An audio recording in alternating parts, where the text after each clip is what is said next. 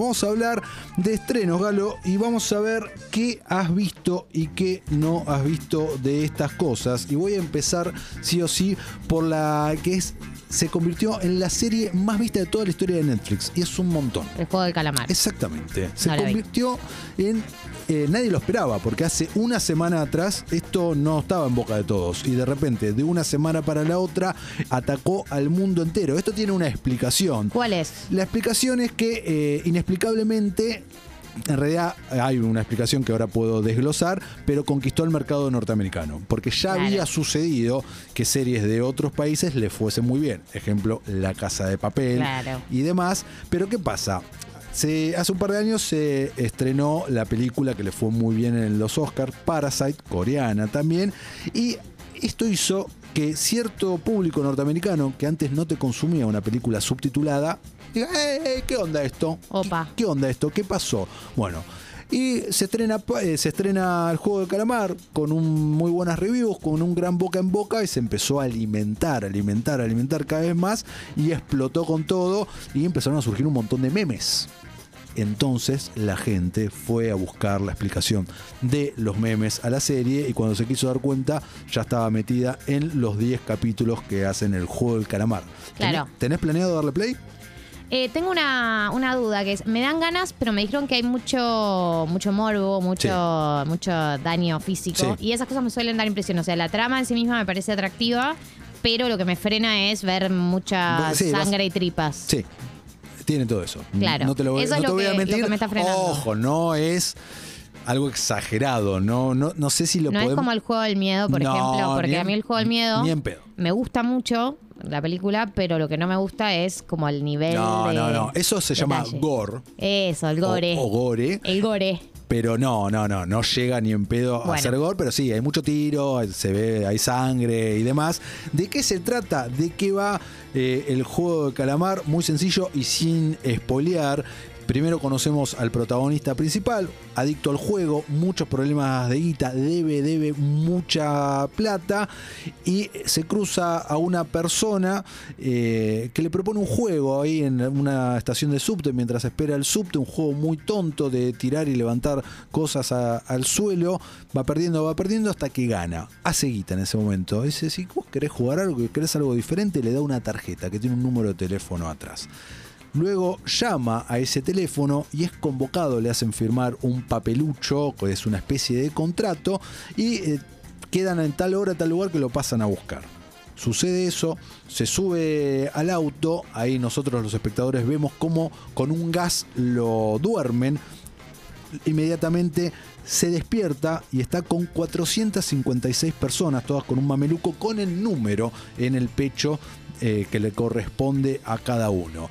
Y ahí a todos los que están ahí les explican las reglas del juego y nos damos cuenta que todos los que están ahí son toda gente que tiene problemas de guita, que son todos deudores o que están atravesando algún problema relacionado con el dinero. Y eh, las reglas del juego son muy simples. Tiene que pasar por seis etapas, seis juegos diferentes. A, a medida de que esto se va, de que van pasando los niveles, van a ganar más dinero. Les dicen, luego les decimos cuánto dinero. Y se pasa ahí al primer juego, que es un juego para niños y que asumo que en cada lugar del mundo tiene un nombre diferente, ¿no? Porque es ese juego que tal vez en tu colegio, Gary, o cuando hiciste educación física y demás, tenía el nombre de que vos vas caminando hasta que una persona se da vuelta y te que tenés que quedar congelado. Claro, ¿Cómo el se de la- llama? juego de la estatua. El juego de la estatua, exactamente. Ahí en Corea tiene otro nombre, que es algo, no sé, que rojo y azul. Eh, bueno, entonces, ¿qué pasa? La gente que se mueve, que no cumple la consigna, lo cagan a tiros. Muerta. Pumba. Oh, mi Dios. Claro. Y no te quiero spoilear más porque de eso se trata, ¿no? Claro. Porque son todos juegos para niñes. Uf, y qué morbo. Claro, morbo. Y luego, claro, es todos desesperados hasta que le muestran la guita. Millones y millones y millones. Pará, ¿y ellos cuando firman el contrato saben que No. pueden llegar a morir? No.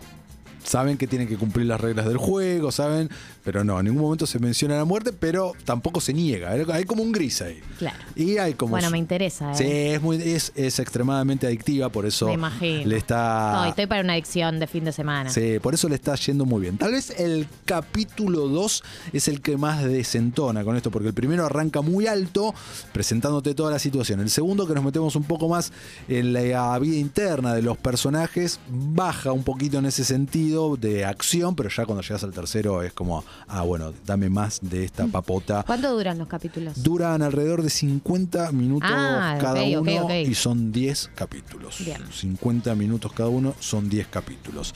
Siguiendo la misma plataforma, ¿cómo te llevas con el terror? Bien, he consumido mucho en una época y ahora me tranquilicé. ¿Viste por casualidad eh, las dos series de Mike Flanagan, The Haunting of Hill House y The Haunting of Bly Manor? No. Te las recomiendo, sobre todo la primera, de hace un par de años. La segunda fue el año pasado, que fue Bly Manor. Y ahora se estrena la tercera, que es Misa de Medianoche. Que muchos, muchos están diciendo que es lo mejor de Netflix de este año. Para mí están exagerando. Pero. La gente exagera, en La general. La gente exagera, eso es verdad, pero es buena. Eh, si te gusta el terror por sobre todas las cosas. ¿De qué se trata? ¿De qué va? Son siete capítulos de más de una hora cada uno, entre una hora y hora y diez cada episodio. Nos vamos a una isla muy remota, muy, muy remota, donde hay 140 y pico de habitantes nada más. Creo que son 146, si la memoria no me está... Se conocen todos con todos Sí, sí. donde la religión, donde el catolicismo es muy importante, la iglesia, la figura del cura ahí es muy importante, y tenemos a dos protagonistas. Eh, uno, un- uno que vuelve a su pueblo luego de haber estado en prisión y vuelve para eh, cumplir ahí su libertad condicional y nos enteramos de por qué estuvo en prisión y demás, y un nuevo sacerdote, un nuevo cura que llega a reemplazar a- al anterior al que todos conocían. Coincide- el anterior porque se va. ese es uno de los misterios. Bien. Supuestamente está enfermo. Supuestamente. Y se está recuperando, como ellos dicen, en mainland, en tierra firme. Mientras tanto, la arquidiócesis manda a este suplente. Y ahí empiezan a, a- a suceder cosas raras, extrañas, misteriosas en la isla, apariciones, algunas muertes y al mismo tiempo milagros. Te digo algo, Mati, el tono con el que vendés las series, o sea, necesito ver todo lo que contás. eh, Porque hay algo en tu tono que me hace necesitar consumirlo. Eh, Netflix, si estás escuchando esto, Sí. eh, se agradece si algún donativo está más que. No, no, la mística, la mística con la que suena todo. Gracias, muchas gracias. Y eh, ahí empiezan a suceder milagros. Una chica paralítica, una nena, empieza a caminar de vuelta. Y empiezan a suceder así un montón de cosas, pero estos milagros tienen un precio. ¿Qué es lo que sucedió? ¿Qué tiene que ver este cura?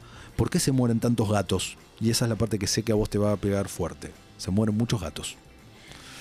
Eh, Difícil. Sí, igual. Pero es todo, todo- todo- es todo- mentirita. Ok. Es todo En mentirita. la vida real En no la vida matan, real no digamos. se murió ningún No, gatito. en, en- en la filmación no sacrificaron a nadie. no, bueno, eso me deja tranquila. Está prohibidísimo eso desde hace unos 30 años que salió una ley muy grosa. ¿Ah, sí? Sí, claro. ¿Antes lo sacrificaban a- posta Ah, a posta? Había un gris y hay casos horribles. Ay, no. Pero cuando termina cada. Si vos ves. Eh, de- por, por una ley, todas las producciones audiovisuales en Hollywood tienen un disclaimer al final que dice que ningún animal ha sido Fue dañado, herido durante la producción de esto, bla, bla, bla. me ahí- deja tranquila eso, te digo. ¿eh? Sí, sí, no sí, es lo mismo. No es lo mismo y, y ha sucedido en los últimos años de denuncias de maltrato animal Mm. y, y los estudios tuvieron problemas grosos. Así que acá mm, no leí nada al respecto, así que estuvo todo bien. Pero bueno, eh, Misa de Medianoche Misa de es Medianoche. el título de esta miniserie de Mike Flanagan que eh, se eh, ha estrenado ya hace unos días y que la está rompiendo en Netflix. Y cerramos este, esta ronda de estrenos con el cine. Y ayer se estrenó la última película, por ahora última, de James Bond, pero la última de Daniel Craig como el personaje. Me ¿Cómo- gusta, ¿Te Daniel. llevas con James Bond de alguna Me manera? llevo con James Bond, he visto muchísimas. Ah, bien.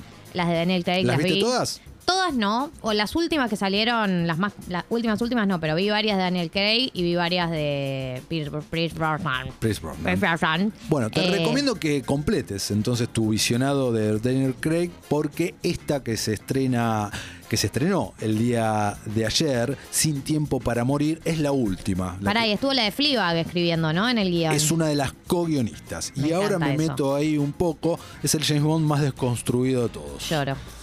100% deconstruido, pero no al punto de que eh, te No hay una linda que se levanta en la película, que es Ana de Armas, ¿no? Porque la vi en la premier. está Ana de Armas en un personaje que ante, no quiero espolear, pero a ver, si esto hubiese sucedido hace eh, unas películas atrás, eh, hubiesen tenido sexo y no tienen acá. ¿Se, se entiende? Se entiende. Ella cumple su, su rol como personaje de eh, eh, heroína barra asesina barra girl power, eh, pero no es opacada por él en ningún momento en ese sentido. Eh, te decía que completes tu visionado de, de las pelis porque es la primera vez en más de 50 años de, de James Bond donde tenemos un arco argumental de estas cuatro películas y se llega a un fin, ¿no? Lo, lo planteado en 2006, donde se estrenó la primera, de- protagonizada por Daniel Craig, que fue Casino Royale, Esa la vi. llega a su fin aquí en la que es, para mí, para mí, sin dudas, la película más emocionante de la historia de James Bond en el sentido de que lloré. No. Me hizo llorar. ¿Y no, ¿Solés llorar en el cine? Es un montón, pero no, pero, Entonces no- Mati tampoco pero nunca con James, pero nunca con James Bond. Claro. Nunca una película de James Bond me había emocionado. Me Y había, es el fin de una, de una era, es el fin de una era.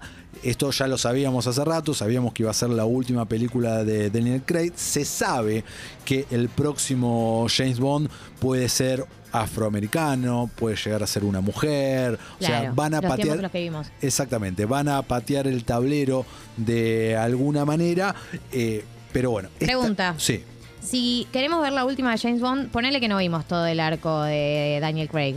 O sea, ¿se puede ver sola o, o te perdés Sí, se puede, pero te perdés, eh, te perdés cosas. guiños? Te- no, no solo guiños, te perdés un arco argumental de cierre sobre todo de lo que es su gran historia de amor.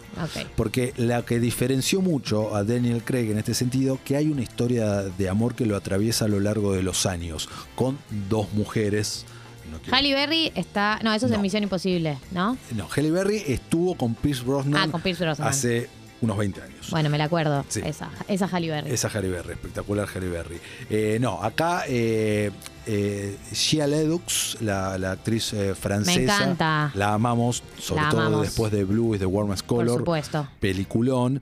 eh, es, eh, vuelve a interpretar a Madeleine, que ya la habíamos visto en películas anteriores, y siempre está ahí, esto tampoco es spoiler, porque si ya viste las pelis anteriores, eh, Vesper, ¿no? El personaje...